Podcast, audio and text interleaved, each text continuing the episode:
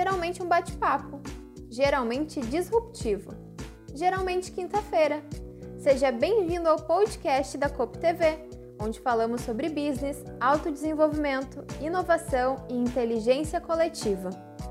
E no episódio de hoje, Álvaro Link, diretor executivo da Sicredi Nordeste RS, recebe Arthur Bender, que é escritor, palestrante, consultor e especialista em posicionamento de marcas, com o tema Personal Branding como construir e manter marcas pessoais valiosas.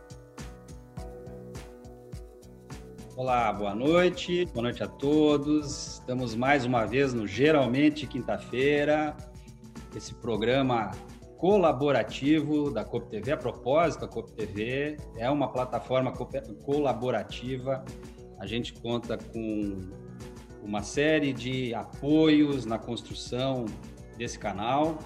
Vamos aguardar que as pessoas, as pessoas estão aí entrando no, no Instagram. Já estou vendo aqui Rita, Aline, acreditadores entrando nessa noite fria.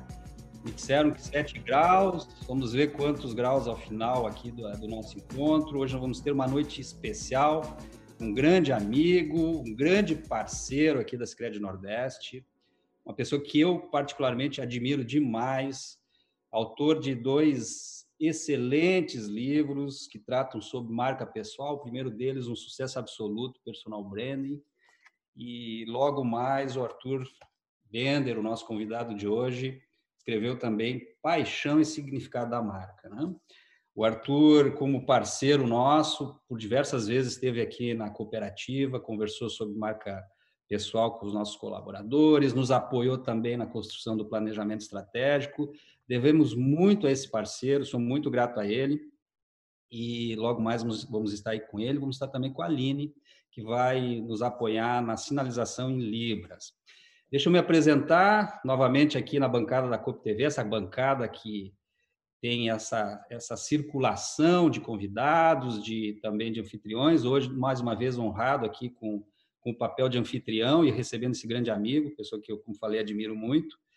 Meu nome é Álvaro Link, estou militando no movimento cooperativo há mais de 25 anos, que eu me orgulho muito, afinal de contas, um pouco de legado a partir dessa militância na, no movimento cooperativo, né, nessa nessa bandeira da cooperação, de alguma forma a gente contribuiu nesse, nesse período todo.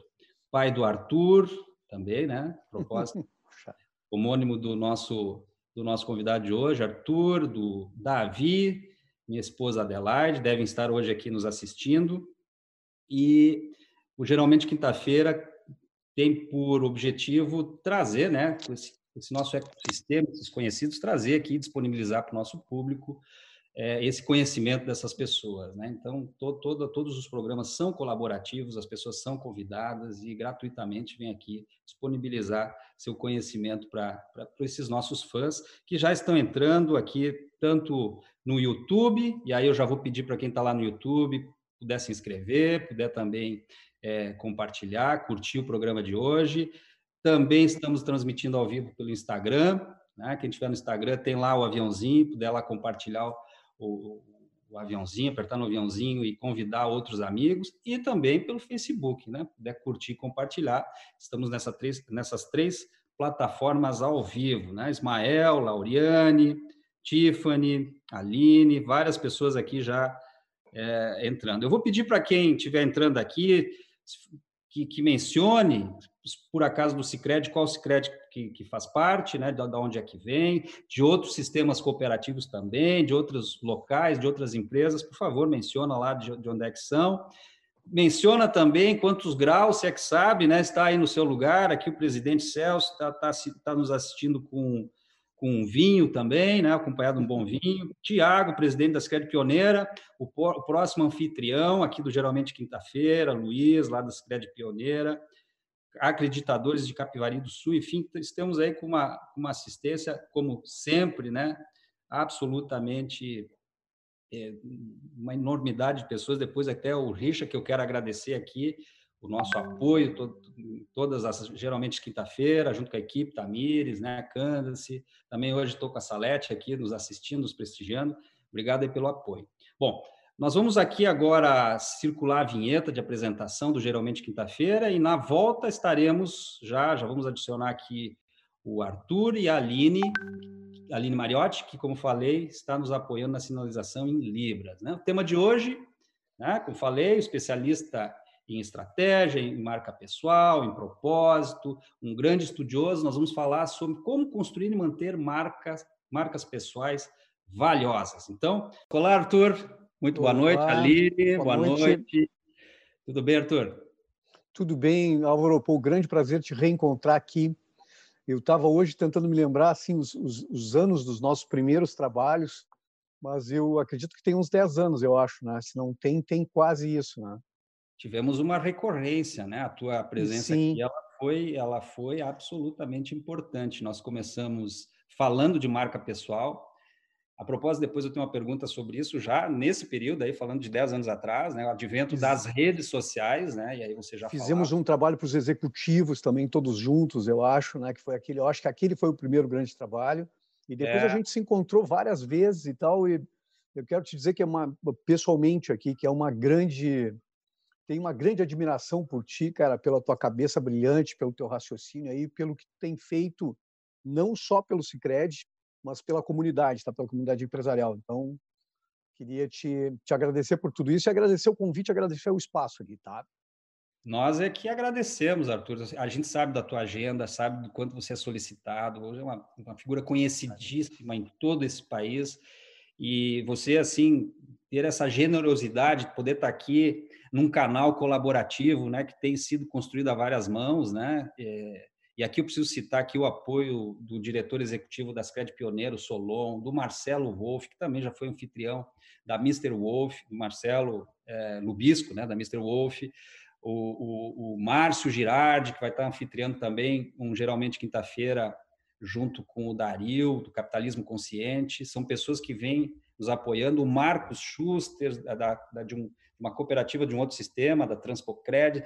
Todas essas pessoas, de forma voluntária, vêm construindo esse canal, geralmente quinta-feira, e, e você estar aqui é, é, realmente uma demonstração de quem é o Arthur, né? essa pessoa generosa, que é engajado também nas causas sociais. Eu agora relendo, me lembrei aqui que parcela da arrecadação dessas, dessas duas excelentes obras vão para o voluntariado. Você também, como militante voluntário, também tem apoiado também as bandeiras, né? Associativas. Me lembro de ter te encontrado lá na Federação. Então, é, esse é o Arthur, né? O Arthur generoso que, que tem feito também tanta diferença no mundo. E Arthur, vamos conversar hoje. Eu queria te começar assim com uma pergunta absolutamente básica, mas eu, eu queria fazer esse kickoff aqui do nosso bate-papo. Perfeito. Vamos pegar aqui essa tua, esse best-seller aqui, esse sucesso personal branding, e eu vou te fazer uma pergunta muito simples. O que, o que é personal branding? Muito bom. Começar pelo começo, né? É, eu diria o seguinte, que é, é tecnicamente é, gerenciar a marca dos nossos empreendimentos pessoais, ou seja, das nossas vidas, né? Das nossas marcas pessoais. É, isso é, tecnicamente seria isso. Mas se a gente levar para os desafios das nossas vidas, eu te diria que é assumir as rédeas da sua própria vida. Se a gente pudesse levar assim para o campo da, do simbólico, tá? É ter algum controle sobre a caminhada, algum controle sobre os impactos que a gente tem nos outros, né?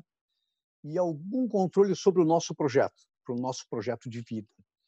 É, é bastante técnico, porque a gente trouxe o branding das marcas corporativas para as pessoas, mas ao mesmo tempo, ao longo desses quase 19 anos, uh, Álvaro, eu vejo que ele tem uma abrangência muito maior, né, de te fazer redescobrir, de te fazer redescobrir eh, eh, a tua própria essência, de entender a tua relação com o mundo e fundamentalmente uma coisa que eu acho que é assim, desses últimos anos eu tenho batido nessa tecla, encontrar encaixe no mundo. Porque eu é, acho que essa é a grande busca, né? Pois é, tu falas assim sobre ter o controle sobre a sua própria vida, e eu acho isso muito poderoso. Eu fico pensando, né, com o advento das, das hoje das, das, plataformas sociais, onde todo mundo ganhou voz, né, esse mundo ganhou voz, as pessoas ganharam voz, a, a mídia precisa se reinventar, porque hoje todos, de alguma forma. Todos viramos editores, né? Editores de nós mesmos. Nós mesmos, né? E me lembro há 10 anos, quando você fez a primeira palestra falando sobre isso, as redes sociais ainda embrionárias, vamos dizer assim, começando, né? E você falava sobre os diversos cuidados. E o que eu tenho visto hoje, é, e aí tu me corrige se eu estou certo, quando você fala de controle da sua própria vida e da sua jornada, as redes sociais parece que trazem um paradoxo ao mesmo tempo que te dão essa liberdade de você ser um editor da tua vida, de você poder se colocar, você poder ter opinião, as redes sociais parece que também acabam aprisionando as pessoas num mundo paralelo onde a imagem ela de alguma forma acaba não sendo genuína, né? Para até usar aqui o termo, o nome, a nome da nossa heroína, uma heroína chamada genuína aqui dentro da empresa, com a narrativa aqui do nosso planejamento. E as pessoas são reféns, então as pessoas precisam passar felicidade, as pessoas precisam falar, passar esse ar de serem bem-sucedidas, o culto ao corpo, o culto a, a, a, ao ser bem-sucedido. Ao parecer. Ao parecer. E a vulnerabilidade. Ninguém vai para a rede social, raramente vão para a rede social, para abrir o seu coração e falar sobre a sua vida, e não sei se devem também, mas o que eu quero dizer é que, na, na verdade, e parece que as pessoas acabam sendo reféns de um modelo, de um mundo, e perdem o controle da sua vida. Está tá correto afirmar isso? Eu acho que está bastante correto, Álvaro, porque eu acho que eh, eu tenho ficado muito feliz em 19 anos do, do, da criação do conceito de personal branding, de ver as pessoas discutindo isso e de se tu colocar no digitar no LinkedIn ou no Instagram uh, personal branding, tu vai encontrar muitas pessoas fazendo mentorias, né, fazendo cursos disso, é, desse conceito. Mas eu fico muito triste quando eu vejo é, que muitas vezes é, é, só o gerenciamento da imagem, né? É só o cuidado com a ponta final do processo. E por isso eu vim para o Instagram agora no início desse ano e tenho feito muitos vídeos sobre isso, tentando resgatar esses fundamentos, tá? Porque eu acredito que tu não consegue fazer gerenciamento de imagem de quem tu não conhece em essência, eu preciso mergulhar nas minha, na minha própria identidade, me conhecer, é, conhecer meu próprio self para poder fazer isso. É, e eu vejo muita gente falando só de presença digital. Né? De presença digital, ou seja, a gente está falando só de exposição e de cuidados com a exposição. E aí eu acredito que a gente cria esse grande paradoxo. Né? A gente está falando de gerenciamento de marcas, é, mas a gente está olhando a ponta final do processo só que é a comunicação e a gente está esquecendo o resto todo, tá? E, de certa forma, eh, no meu segundo livro, Álvaro, a gente fala desses paradoxos. Né?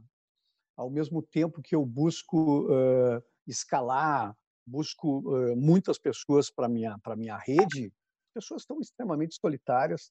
As pessoas falam nas redes sociais muitas vezes aquilo que elas gostariam de falar para elas mesmas, não têm coragem de falar para a mulher ou para o marido e falam nas redes sociais, né? Ou seja, tem um, um, uma espécie de forjar alguma coisa lá fora que não é, é um vazio aqui dentro, né? Então, acho que é muito desses tempos. Ao mesmo tempo, em um último ponto, acho paradoxal também, Álvaro, que a tua pergunta renderia, a tua pergunta renderia a, a, a nossa live inteira, tá? Mas o paradoxal entre a possibilidade maravilhosa que a gente tem hoje de se aproximar das pessoas, né, através das redes sociais, de compartilhar, de co-criar, de colaborar, né, de repartir conhecimento, e a gente faz isso, a gente compartilha, mas quando tu, tu, tu vê a questão dos linchamentos, né, dos apedrejamentos, das fogueiras, né, dos haters, uh, e dos cancelamentos, da cultura de cancelamentos que a gente tem discutido hoje. Essa semana eu dei uma entrevista para o jornal O Globo, no Rio de Janeiro, só sobre isso, porque é algo que é o seguinte, com culpa ou sem culpa, tu pode ser cancelado, uh, e, uma rebelião uh, te derrubar, simplesmente porque resolveu não gostar de ti. Né? Então, ao mesmo tempo que deu voz, deu espaço e, e, um momento maravilhoso da gente poder ter esse palanque, né? a gente poder ser editor de nós mesmos, a gente tem uma grande ameaça disso tudo virar uma farsa. Porque se eu não falo aquilo que eu acredito para não cometer, não ficar com medo de ser cancelado, eh, eu acabo falando só aquilo que agrada o algoritmo, né? E aí a gente acaba tendo uma troca muito falsa que é bem possível que isso aconteça ainda. Mas e como resolve isso, Arthur? Como é Eu é que acho que aí o que a gente tem o que a gente tem que pensar, Álvaro, é que é, redes sociais são uma parte final do processo, né? Quando a gente está falando de personal branding, aí é o, é o meu tema, é, eu estou falando de vida real. e que a nossa vida não acontece só no on, né? Uhum. Uh, embora o, a frase do Neymar ontem tenha sido que o, o pai on, tá, a gente não vive só do on, né? A gente tem, tem vida. Então, acho que o personal branding é muito maior do que a exposição, muito maior do que a comunicação. Então, a gente está falando de planejar o Álvaro, né? de planejar, de se planejar, de se encontrar, de ter uma estratégia para a vida, de fazer movimentos que tenham a ver com esse caminho, de se posicionar e saber que tipo de exposição eu tenho que ter. Mas a exposição continua sendo só exposição, entende? E eu acho que aqui a gente tem algo que é incontrolável, Álvaro, que é o desejo das pessoas numa sociedade extremamente vaidosa, numa sociedade extremamente egocêntrica, né? a vontade do ser humano de só aparecer. Então, não se considere isso fazer gerenciamento de imagem. Né? Isso eu acho que é uma coisa vaidosa, egocêntrica, que pouco ajuda as pessoas, eu acho. E, pelo contrário, eu acho que até te destrói. Tenho só uma última frase e já, já te passo a palavra de novo. É, se a gente pensar pela febre das pessoas de fazerem selfies, né? E eu uhum. tenho usado uma frase bastante forte que é: quanto mais as pessoas fazem selfie, menos elas se enxergam. Porque tu começa a te ver pelos olhos sempre da câmera, né? Tu começa a te olhar sempre invertido é, e que não é a realidade. Né? A gente só se enxerga na obra, a gente só se enxerga no legado, na, na construção que a gente está fazendo. E as selfies eu acho que só confundem, criam fumaça para a gente realmente não se enxergar. É, e criam essas, essas visões míopes né, de nós mesmos, porque, na verdade, elas são orientadas pela vontade do outro, né, e não pela vontade, pela nossa vontade. E, e muitas e... vezes algo dominado pelo algoritmo, tá? Porque tem uma coisa nas redes sociais muito ruim, eu acho, que é a, a lógica do que dá certo, né? Então, uhum. os especialistas começam a te falar o que gera engajamento, o que dá certo, e tu começa a basear a, a tua comunicação nas redes sociais buscando engajamento. Então, é como se esse remédio fosse uma espécie de, de, de, de droga, né? Quanto mais tu busca, né, mais tu reforça a ideia de falar aquilo que agrada ao algoritmo, né, e não não o que é legítimo que tu gostaria de falar. Porque é... tu busca audiência. E às vezes é. tu pega um caminho completamente contraditório. Né? Então a gente fica, a gente vira refém. A gente vira, vira prisioneiro de algo, não é verdade? De certa forma, sim. Quando tu não tem um, quando o teu plano se reside só às redes sociais, acho que sim. Agora, é. quando o teu plano é maior que as redes sociais, as redes sociais são uma parte só do processo, entende? E aí não é quantitativo, é qualitativo, entende? É, a obsessão das pessoas de terem milhões de seguidores é que leva te leva para a bolha, te leva para seguir o algoritmo, se leva para criar mecanismos promocionais. É, e eu sempre tenho insistido uma coisa, Álvaro, uma construção de uma marca é um processo de longo prazo. A Sim. gente não consegue acelerar o processo de uma árvore. Né? Eu estava falando essa semana eh, com um amigo aqui, é, a gente não consegue dizer para a árvore cresce mais rápido, né? a gente não consegue. A gente pode até acelerar um pouquinho, mas não consegue acelerar um processo de, de uma marca realmente forte. Então, essa ideia oportunista de buscar seguidores, de, de ter milhões de pessoas, de ganhar dinheiro rápido, é que cria todo esse mecanismo, um viés, talvez, tóxico. Né? Sim. Arthur, e de que forma, então, o personal branding vem para libertar? Ele tem a ver com acho... liberdade? Já tem que a gente falou de aprisionamento, hum gente falou de aprisionamento, a gente falou. Muito bem colocado. Do, do, algoritmo. O personal branding pode ser algo libertador? Eu acho que quando tu encara uh, personal branding uh, sobre os ângulos que eu recomendo aqui, que é um olhar profundo para dentro de si mesmo, para poder encontrar o seu próprio self, a sua identidade, um olhar profundo para fora para descobrir esse encaixe, que é posicionamento, depois a gente pode falar disso, quando eu tenho esses dois olhares, eu consigo realmente me compreender como um empreendimento e eu consigo determinar uma estratégia para minha vida e eu consigo, de certa forma, olhar para frente, saber o que é bom para mim, o que é ruim para mim, o que me desvia do meu foco ou não. Ou seja, eu tenho muito mais controle da minha vida do que não tendo planejamento, concorda? É, e tendo controle, eu passo a ter uma espécie de filtro técnico para tomada de decisão e eu consigo enxergar claramente as decisões que talvez as pessoas que estejam nos escutando aqui, é, que é o normal das pessoas do mundo profissional, devo trocar de empresa ou não? Né? Devo trocar de empresa para ganhar o dobro? Será que isso faz bem para mim pro, e mudar de segmento? É, devo fazer um curso? Devo aprender um outro idioma? Né? Um terceiro ou quarto idioma? É, são todas questões que, se tu não tiver um posicionamento claro, não tiver um planejamento para si mesmo, é, tu anda é, tentativa e erro, né? Então, eu acho que tu perde o controle de si mesmo. E eu sempre defendo a ideia, fechando com a nossa liberdade ou prisão, de que o ser humano que é livre é um ser humano que tem possibilidades. Quanto menos possibilidades tu tem, mais refém das circunstâncias tu é. Então, quando eu tenho uma marca forte, quando eu sou autoridade num tema, eu posso fazer escolhas, eu posso dizer nãos, eu posso fazer descartes, né? porque eu tenho outras possibilidades. Então, na verdade, a, a, origem da palavra liberdade é ter essas possibilidades, é ter é, portas abertas, né? É, muitos de nós muitas vezes não gostam do que fazem, muitos de nós talvez estejam em trabalhos que não gostam, mas as pessoas não conseguem sair, porque eu não tenho nenhum controle. Então, muitas vezes, momentaneamente o mercado está bem, eu acho que eu estou bem. É, o mercado desaba, eu estou mal, mas eu não construí nada para mim. Então, eu não tenho possibilidades, eu não tenho outra porta.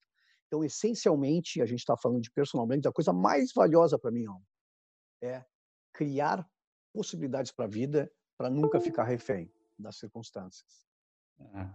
E, de forma, eh, eh, o que as pessoas que estão nos assistindo hoje e, e, a partir dessas provocações que tu vem fazendo, é, eu mesmo aqui estou pensando, né, de, de, como que a gente essa dieta de informação e de possibilidades também que a gente tem hoje nesse mundo virtual. Você falou aí de estudo de línguas, você falou, enfim, aprender isso, aprender aquilo. Você tem tudo isso à disposição hoje. Você é constantemente chamado, estimulado às mais diversas situações. E para quem especialmente é curioso, você, você cai em várias caçapas, né? De, de várias, vários gatilhos, né? Que, que vão te puxar. Então, sim, é um mundo de possibilidades. E a falta de foco faz com que você não não escolha o caminho ou não, ou não tenha essa capacidade, como um bom planejamento faz, né? De dizer não, porque bom planejamento tem isso, né? Mais do que dizer para onde é que eu vou, um bom planejamento de eu não quero. Eu entendo dessa forma. O que, que as pessoas precisam prezar, então, na construção da sua marca pessoal, Arthur? De que forma você aconselha aqui esse grupo de pessoas que agora começa a refletir que, enfim, eu quero fazer um curso de inglês por quê? Eu quero... Eu, eu estou, eu, eu, estou dentro de uma organização por conta do quê? Eu estou por conta é, da recompensa, por conta desses estímulos, né, que são mais extrínsecos, né, que tem a ver lá com a remuneração, tem a ver lá com, os, enfim, os benefícios, onde que está o significado, o que, que, as pessoas precisam fazer, o que, o que elas precisam prezar na construção dessa identidade, desse posicionamento na sua vida, o que, que elas precisam olhar para fazer esse planejamento que vai construir, construir, construir a sua marca no mundo? Eu diria a tua resposta em, em duas, duas duas reflexões bem importantes, tá? talvez as mais estruturais aqui do nosso papo. A primeira é uh, o que, que, é esse plano, né? Uh, as pessoas muitas vezes acham que tem um plano na cabeça, que tem uma ideia, que precisa fazer um canvas, alguma coisa assim e tal. E eu diria que basicamente a gente tem que ter três respostas, tá? Como eu me percebo hoje, ou seja, é, onde eu estou, quem eu sou, que patrimônio eu tenho, que legado eu tenho, né? O que, que me trouxe até aqui, né, quem realmente eu sou. Pode parecer uma pergunta filosófica terrível, mas é eu consigo responder quanto eu valho hoje. Tá? O segundo olhar é um olhar para frente. Ó, é, o que, que eu gostaria, que eu acho que essa é a grande pergunta, onde eu gostaria de chegar, quanto eu gostaria de valer no mercado, de forma bem prática, né? mas como eu gostaria de ser percebido. E aí, quando eu consigo entender onde eu estou e onde eu quero estar, eu consigo saber o que, eu tenho que fazer no meio desse caminho. Então, esse, essas seriam as três grandes perguntas é, boa parte das pessoas fica perdida nesse meio do caminho aqui, porque não fizeram uma reflexão de quem são, e uma boa parte não sabe para onde está indo, né? E, e, porque não pensou sobre isso e está sendo levado pela correnteza e vai parar em qualquer lugar. É, e por isso perde o foco constantemente, né? Às vezes acerta, às vezes erra e tal, e vai a tentativa e erro. Agora, a segunda grande busca dentro de, dessa reflexão do planejamento que é importante é no que, que eu sou excelente, no que, que eu sou bom e no que, que eu poderia ser excelente? Eu acho que é uma pergunta assim que, que se deve fazer de quem está saindo da graduação até quem está lá no, no já numa idade bastante avançada da vida, mas é o que, que eu domino? Né? Que tópico eu domino? Que tema eu domino? No que, que eu sou bom? E o que, que eu posso ser realmente excelente? E eu juntar essa excelência que eu tenho com paixão e propósito e transformar isso em motor econômico da minha vida. Quando eu consigo ter essa intersecção, é o que o Jim Collins, que eu sei que tu lê também, fala de, de, de conceito porco-espinho, né? É quando eu uhum. junto essas três coisas, excelência numa coisa, paixão por essa coisa, motor econômico. E aí eu sou imbatível. Aí eu posso trabalhar em qualquer lugar, né? mas eu consigo ter um significado muito maior para mim do que o contra-cheque no fim do mês. Sim. Então eu acho que essa deveria ser a grande busca, que não é uma busca para celebridades, não é uma busca para gente famosa, né? é uma busca para o cidadão comum, para o executivo, para o cara que está trabalhando, para o cara que é empregado e tal, que é Agora, o grande problema, Álvaro, eu acho que aí é um problema que atinge eh, a imensa maioria de nós, é que nós não representamos absolutamente nada para ninguém. Essa é a expressão que eu tenho usado para quando não tem posicionamento. Ou seja, eu sou bom em várias coisas, eu acabo estando mediano em várias coisas e eu não consigo me destacar em nenhuma delas. E eu acho que não pensar sobre isso e não se destacar acaba levando o profissional para essa imensa massa mediana eh, ganhando a média de mercado, tendo vida média e representando quase nada. Então, em essência, posicionamento, a gente deveria pensar o seguinte: é representar alguma coisa para alguém. Quando eu pensar em representar alguma coisa, eu estou tocando nesse ponto delicado que é eu represento, cara. É quem eu sou, o que contribuição eu dou para o mundo, né? no que, que eu me diferencio, o que, que eu vim fazer aqui nesse mundo. E quando eu olho para o outro ponto, que é representar alguma coisa para alguém, eu estou falando de segmentação. Quem são os meus públicos? Né? Então, eu acho que esse deveria ser o olhar de todos nós, e eu acho que nós entramos na parte mais é, complexa, pesada aqui, que é posicionamento, que eu acho que é a grande busca de todos nós profissionalmente. Arthur, é, deixa eu aqui fazer um, uma geral aqui. Eu tô, tô vendo várias pessoas que nos acompanham, né? É, e saudar todas elas. Aqui o Luiz também fez aqui quais são os meus pontos, está fazendo uma pergunta, né? Como é que eu aprendo? Como é que eu posso contribuir? Eu queria fazer um. Eu, eu, eu acho que a gente volta para posicionamento. Você tem um, um outro livro que, que, você escreveu e que também foi um. um Paixão e Significado. Paixão e Significado da Marca. E para a gente falar um pouco sobre isso também, né? Essa, essa lógica da paixão e de que forma, né? a paixão também constrói legado e de que forma eu encontro isso, né? E que motor é esse que vai encontrar esse caminho, né? Esse posicionamento, esse propósito. Vamos falar sobre isso. Mas antes, eu queria fazer aqui um parênteses, né? Eu não posso deixar de conversar contigo para a gente falar desse momento aí que a gente está vivendo, né? De pandemia. O que a pandemia tem te ensinado? Pô, só tem feito pergunta difícil, ó, mas é, é, eu acho, brincando, tá? O que eu acho é que, tirando fora, tá? Eu preciso fazer essa ressalva com toda a desgraça, né? E a gente não pode. Eu vejo muita dizendo, pô, maravilha, me reinventei na pandemia e tal, e a gente fechar os olhos para 110 pessoas, 110 mil pessoas mortas e as 500 mil negócios, né, pelo menos do varejo, que morreram nesse ano por conta da pandemia. Mas a pandemia me ofereceu restrição, restrição e me tirou completamente da minha zona de conforto. Né? É, um cara que escreve, que faz, que planeja marcas, né? faço consultoria, vivo viajando, é, e, e, e, simplesmente palestras são uma coisa que eu faço há mais de 20 anos, e é minha, minha total zona de conforto. E, e, total zona de conforto daquilo que é muitas vezes o medo de todo mundo, né? Que é subir ao palco, que é olhar as pessoas, que é ter o calor humano da plateia, né? E que muitas vezes essa energia da plateia te faz dar uma palestra muito melhor do que a outra por conta daquela energia. Bom, te tira tudo isso, é, te desmonta todo o teu calendário de palestras do ano, né? tu derruba todos os teus contratos, e aí tu começa realmente a repensar os teus medos. Eh, e eu acho que nesse momento todos nós temos medos, medo, medo por conta da incerteza, medo por conta da minha própria sobrevivência, né? Medo por conta se eu vou conseguir fazer aquilo que eu não sei, por conta do digital, né? Uh, eu tenho 57 anos, vou fazer 57 anos aí mês que vem, E a gente, obviamente, precisa se desapegar dessas certezas. Então, a minha lógica foi vencer essa dificuldade, foi assumir a dor. Assumir a dor, não fugir da dor, não mascarar a dor, não, não pensar, não, vai passar, não, não vai passar. Né? E eu preciso reaprender algumas coisas.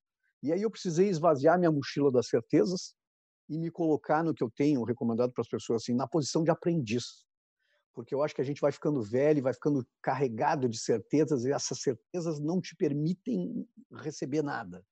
Então acho que quando tu tira o medo e diz não, eu não tenho, eu sou aprendiz, o aprendiz não sabe nada e eu vou começar de novo. É, e inclusive o meu uh, GTV na, no Instagram, é, eu basicamente não publico em fotos, né? Eu, eu só publico vídeos, porque vídeos era a coisa mais ameaçadora para mim é, ameaçadora do ponto de vista de não domínio, né? porque o vídeo exige que tu tenha um certo raciocínio, que tu te acostume com a câmera e tal. Então eu resolvi me expor naquilo que era mais difícil para mim, para ver se eu conseguia me superar. E é isso que eu tenho feito, acho que um aprendizado constante com aquilo, uh, com a restrição, tentando ap aprender com a restrição. E tem sido muito benéfico para mim, tá? Porque eu acho que às vezes na, na o sucesso é, a bonança. É, quando tu está num mercado ascendente, eu acho que tu fica obeso de certeza tá? e muito pouco receptivo ao novo. E eu acho que a restrição, a dor da restrição, te faz o medo da morte, a iminência da morte, te faz estar mais aberto para usar um pouco mais, para arriscar um pouco mais. É isso que eu tenho feito, é assim que eu tenho passado eh, enfrentando né, as dificuldades que a pandemia trouxe para o meu próprio negócio. Né. Muito interessante, porque é um pouco do que a gente também, em edições anteriores, vem conversando aqui no Geralmente Quinta-feira, né? É, é a vulnerabilidade à nossa porta e a nossa capacidade de confrontá-la, né? Confrontá-la no sentido de acolhê-la, né? Vulnerabilidade, né? estou com medo, né? Como é que, que eu faço com esse medo? E e Arthur, você é uma pessoa que, em todas as ocasiões que eu conversei, eu sempre fiquei sempre muito impressionado com a tua capacidade e com a tua, com a tua disciplina, né? Especialmente como leitor. É um leitor voraz, é um leitor que tem método, tem método para leitura. E, e, eu me lembro que tu falavas, e aí e até como uma, uma forma de compartilhar um pouco disso inspirar. E aqui na empresa, eu sempre que posso, eu tenho incentivado as pessoas a fazerem leituras e muito inspirados em ti também.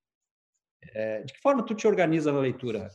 Vamos, vamos trazer uma amenidade aqui para o grupo. Eu ontem, eh, eu ontem fiz uma live falando, falando e a gente tocou num ponto assim seguinte que é não estar longe dos livros. Eu acho que estar longe dos livros é, faz com que tu pegue o celular no primeiro momento, né, e tu entre na, na, na vibe do celular de ficar atualizando, olhando e muitas vezes te distraindo, né? Então acho que a recomendação é estar perto dos livros. A minha casa é rodeada de livros, eu tenho uma grande biblioteca é, e eu gosto de estar sempre com eles, porque eu acho que a, qualquer momento tu pega, né? E eu sempre ensinei, ensinei para o é, ler, fatiar o desafio, né? E tá sempre obstinado em, em atender um certo número de páginas por dia. É, para mim, a grande felicidade, um dos meus filhos, que é o Lorenzo, o Lourenço leu 22 livros na pandemia, nesse momento aqui, né? Ele estava nos Estados Unidos, é, é um garoto de 18 anos, veio para cá, e ele leu 22 livros. E ele aprimorou meu método, ele lê 60 páginas por dia, né? E eu disse, pô, filho, tu me venceu completamente, né? Porque a minha meta sempre foi 20 páginas por dia, com a ideia de poder ler um livro de 200 páginas em 10 dias, e ele consegue ler 60 páginas por dia, né? Então acho que é, é isso. Mas eu acho que é estar próximo dos livros, estar perto dos livros, porque eu devo tudo a eles. Uh, eu fiz FGV, fiz marketing muitos anos e tal, mas eu venho da literatura, eu, eu tenho pós em literatura brasileira e para mim é, as nossas vidas são uma contação de história. Storytelling é, ele funciona como um planejamento estratégico. Eu brinco com a ideia de planejar marcas de pessoas ou de empresas. De certa forma, é contar uma história. Né? É, tem muita influência quem conta a história, o jeito que conta a história, mesmo que tu use dados técnicos, né? É, dentro mobilizar as pessoas dentro da organização. Então acho que para mim é, tem muito a ver com ler, escrever, falar e aplicar. E eu me resumo, Álvaro, nesses quatro verbos. Uhum. É, Arthur, assim te escutando, a gente extrai dessa tua fala a paixão pela leitura. Muito né? grande. Cara. E, aliás, paixão, paixão ilustra teu livro, né? Paixão e significado. É, e aí, assim, quando você coloca um método e você fatia um livro, você lê, você se propõe a ler o livro em tantos dias, fatia tantas, tantas páginas por dia, você está tendo método, né? Você, você coloca excelência em um aspecto da construção daquilo que você preza, né? Daquilo que você escolheu para você, para linkar com a parte inicial da nossa conversa, né? Fazer escolhas. Fazer então, escolhas. Por exemplo, leitura é uma escolha, né? Você você abdica de todas essas essas capturas de atenção para ficar distrações, né? distrações para ficar obstinado nessa na leitura. Então isso é, é uma excelência no processo. O que excelência tem a ver com paixão? Eu acho que aí, Álvaro, tem um tem uma um, um ponto que eu acho que é muito importante, porque excelência é tudo que a gente quer como profissional Uh, excelência talvez seja tudo que tu quer como líder do Cicred. E, eu não tenho dúvidas que se a gente perguntar para qualquer empresário, vai dizer a mesma coisa, né? Que excelência é se ele pudesse ter uma equipe excelente, certamente ele transformaria toda a organização, porque eu acho que a gente pensa as organizações em CNPJs, mas elas são CPFs, né? Ter uma equipe brilhante, excelente. E eu cheguei a essa conclusão no meu segundo livro, de que essa excelência não vem só com repetição, né? não vem só com o, o mesmo treinamento que muitas vezes a gente tenta fazer, e nem vem uh, com a ideia de pedir para as pessoas vestirem a camisa da empresa. Uh, eu respeito outras posições, mas eu defendo a ideia de que isso só acontece, paixão só acontece, quando eu encontro significado naquilo que eu faço. É, pode ser abrindo portas, pode ser fazendo neurocirurgia, pode ser dirigindo uma grande corporação, pode ser liderando uma grande empresa, mas de que quando eu encontro significado, instantaneamente eu tenho a possibilidade de acender a chama da paixão. E acendendo a chama da paixão é que eu consigo alcançar a excelência. O meu olhar, Álvaro, é de todas as pessoas excelentes que eu conheço, e tu deve conhecer também muitas pessoas excelentes ao teu redor, essas pessoas excelentes brilham o olho. É, tem, elas têm uma aura de luz diferente, né? A gente quando tem na equipe olha e sabe assim, ó, puta, ali tem um cara apaixonado. O apaixonado não tem mimimi, o apaixonado não tem horário, o apaixonado não tem dores, né? Ele se coloca para o jogo, ele se autodesenvolve, se a empresa não faz, ele faz, ele paga do bolso, ele tira, ele arranja tempo, né? Ele estuda de madrugada, se for o caso, ele levanta mais cedo, mas ele vai. E eu acho que é esse exercício da paixão é que te leva à excelência. O problema é que a gente não consegue só achar apaixonados, não. Então, a minha tese aqui com paixão e significado da marca é que não adianta pedir para as pessoas se apaixonarem.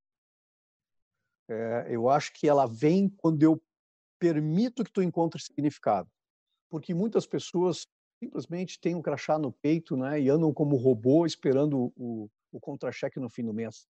E eu acho que isso é muito triste, porque aí o trabalho fica um fardo pesado, a segunda-feira fica o dia mais difícil da semana, a expressão sextou que as pessoas usam muito na internet é quase como uma libertação, ou seja, eu me matei a semana inteira e agora eu vou comemorar na sexta-feira porque agora vem a minha libertação. Não deveria ser assim. Eu brinco com a ideia de que a gente deveria gostar de sexta-feira como se gosta também de segunda-feira. Então, eu acho que é isso, é encontrar significado. E a gente deveria incentivar nossos colaboradores a encontrarem significado naquilo que eles fazem. Aí vem a possibilidade da paixão, e com a paixão vem naturalmente a excelência. Sim. E, e, e esse exercício de encontrar o significado, Arthur, é, e aí você sugere né, que as empresas, as lideranças estimulem essa discussão sobre o significado, encontrá-lo. Quais as tuas dicas nesse? O que, que você poderia passar aqui para as pessoas? Tem vários colaboradores, a gente fala sobre significado, né? Um dos pilares da nossa cultura é negócios com significado. De que forma as pessoas encontram significado ou exercitam isso? E eu acho que conversa muito lá com as escolhas também, né, Arthur? É isso. É com as escolhas na construção da tua marca pessoal. eu acho que é o exercício desse meu porquê, né? E tu sabe, Álvaro, que eu tenho defendido a ideia, o, o porquê, é, porquê do Simon Sinek, né? E estranhamente, quando eu estava lançando Paixão e Significado, é, o Simon Sinek lançou o livro Porquê. É, e eu tinha um amigo comum até que me mandava mensagens e tinha me mandado um vídeo e eu não tinha olhado esse link por falta de tempo. A gente recebe muita coisa.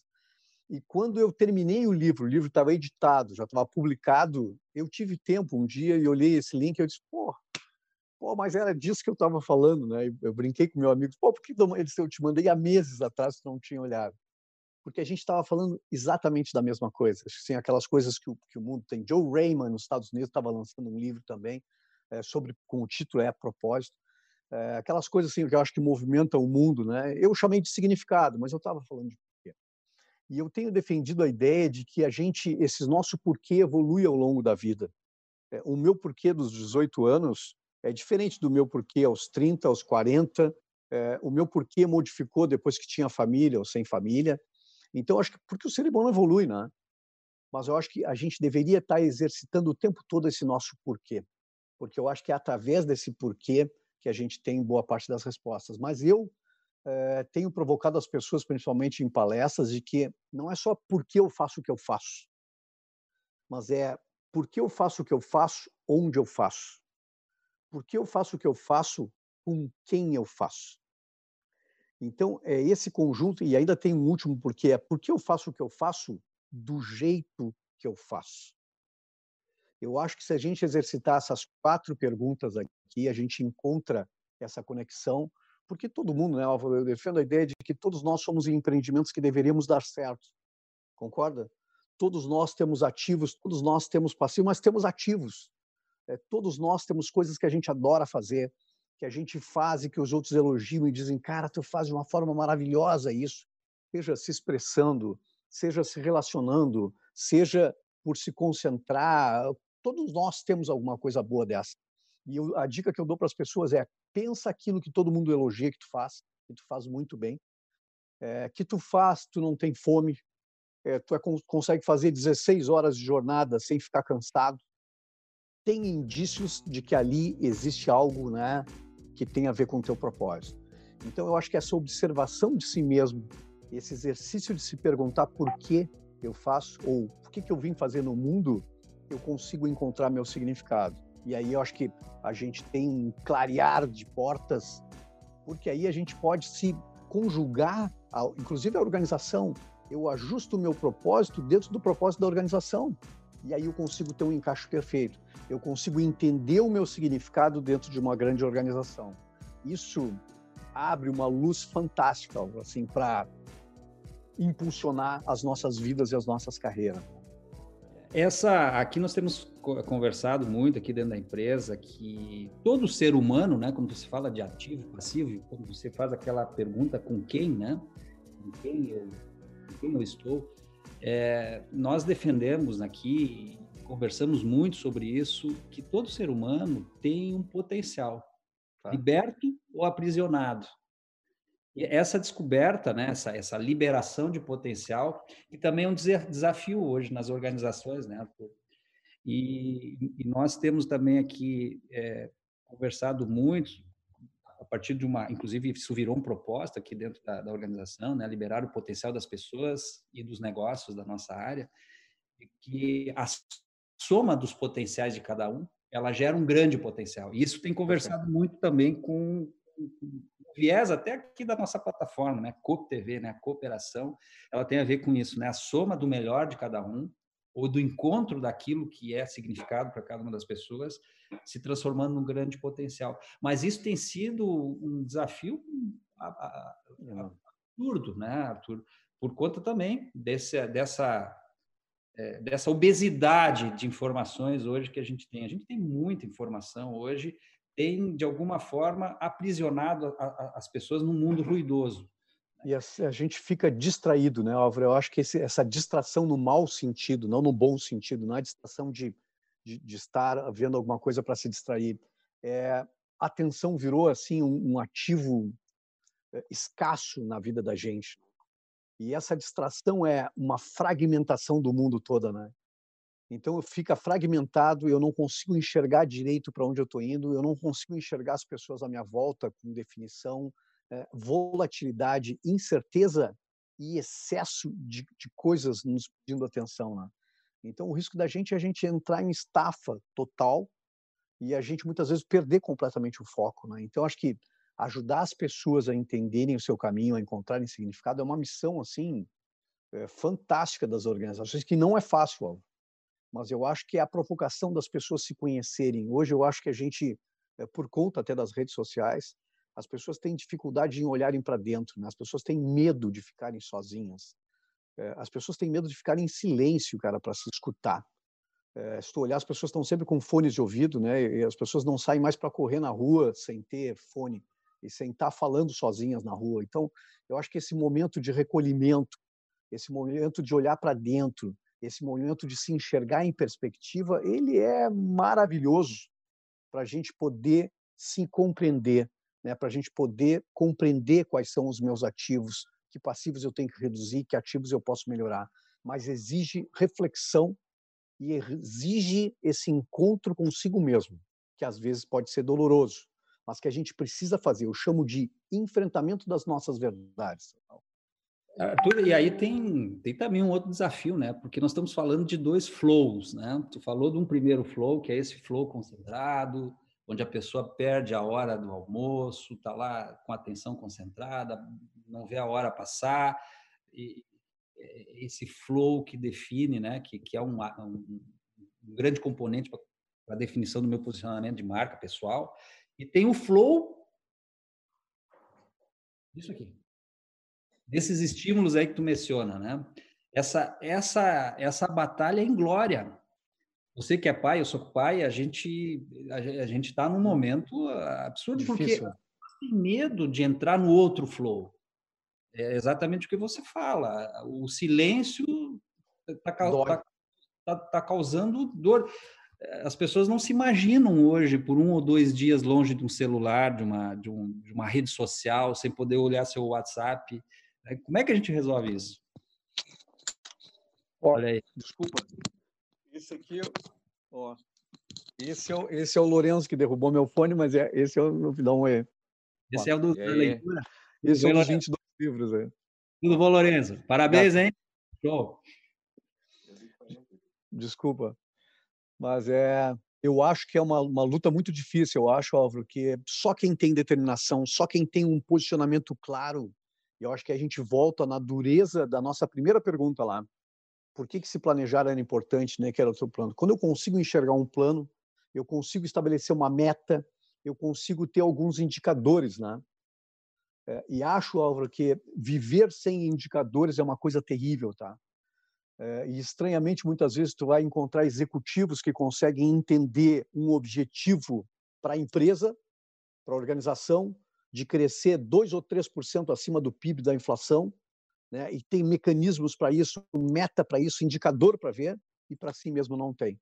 E eu acho que quando tu não tem esses indicadores, tu acaba, usando a metáfora do celular, e tu distraído passa quatro ou cinco anos andando para trás, e nem parado tu fica, né? tu não avança.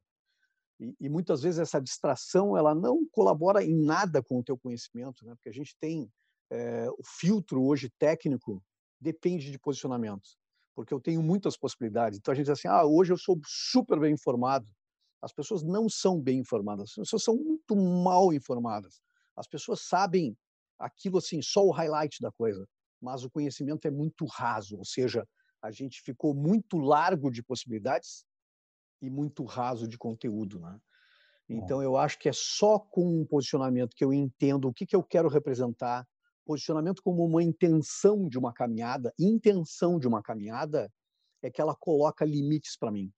Ela diz o que, que seria importante para mim, o que, que é valioso para mim. Fazer um curso ou aprender uma língua, ficar parado, e muitas vezes eu digo para as pessoas, pode parecer estranho, é, porque eu posso ter como meta, se eu tiver clareza do meu caminho, que eu vou parar um ano para criar musculatura para poder dar, dar, dar um salto muito maior. Quem não tem clareza de posicionamento ao sabor do vento, ao sabor da chuva, né? ao sabor das circunstâncias.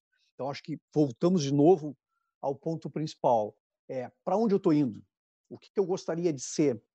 e aí eu passo a ter controle dessa minha caminhada, pelo menos filtrar e fazer descartes, que eu acho que talvez seja o mais valioso, mano. descartar convites, descartar coisas, descartar possibilidades, descartar ocupações, des, né, descartar desatenções e me concentrar naquilo que é importante para o meu projeto, para o meu empreendimento, para a minha marca pessoal.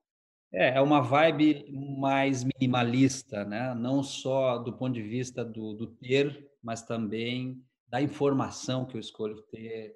É, Perfeito. A ver com posicionamento, essa capacidade de dizer não para determinados estímulos, né? determinados gatilhos né? que nos, nos, acabam nos aprisionando também. Muito bom, é, é, Arthur. É, é acho que tem dado aqui provocações, tem feito provocações absolutamente. Eu espero que sim. Eu acho que todos nós aqui estamos pensando sobre tudo isso. Eu fiz esses dias, me provocaram a fazer um. Pensar também, eu concordo contigo, às vezes um executivo lidera equipes, tem muito claro o propósito da sua empresa, às vezes tem uma dificuldade muito grande de saber qual é o seu propósito, né? E seu propósito pessoal, que deve conversar, claro, com o da empresa, eventualmente ou não, mas é muito, muito complicado.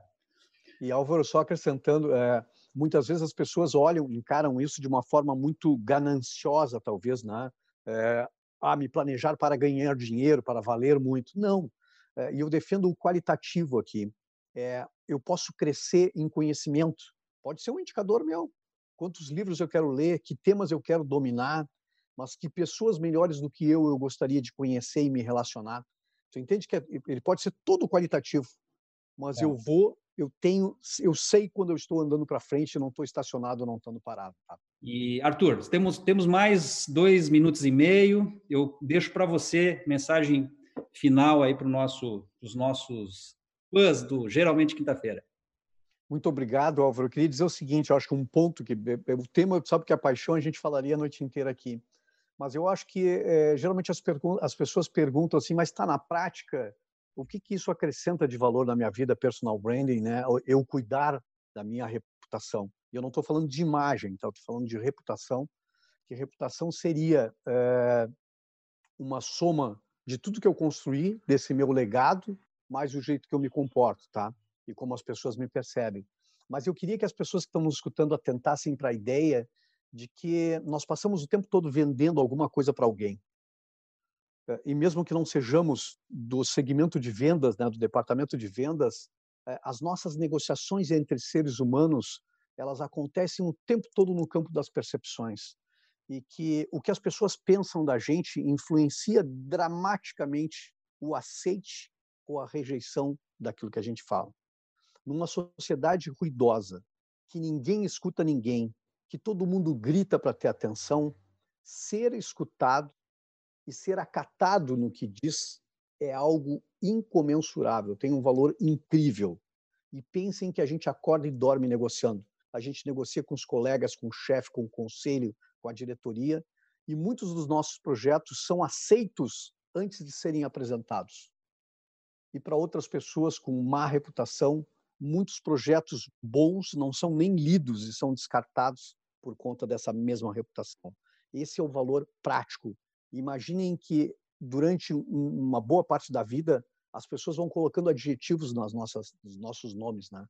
E que a gente tem a seguinte escolha: ou a gente vive desse adjetivo e ganha dinheiro com esse adjetivo, prospera, cresce, ou a gente passa o resto da vida se defendendo do adjetivo que colocaram no nosso nome. Eu acho que é o meu encerramento aí sobre um ponto que eu acho muito importante. Ó. Muito bom, Arthur. Obrigado mais uma vez pela tua generosidade, estar aqui conosco, compartilhando todo esse conhecimento. Muito obrigado. Pessoal que nos acompanhou hoje, espero que tenham gostado. Até o próximo, geralmente quinta-feira, com Tiago e Enio Mine. Obrigado, gente. Um abraço. Muito obrigado, um abraço. Obrigado.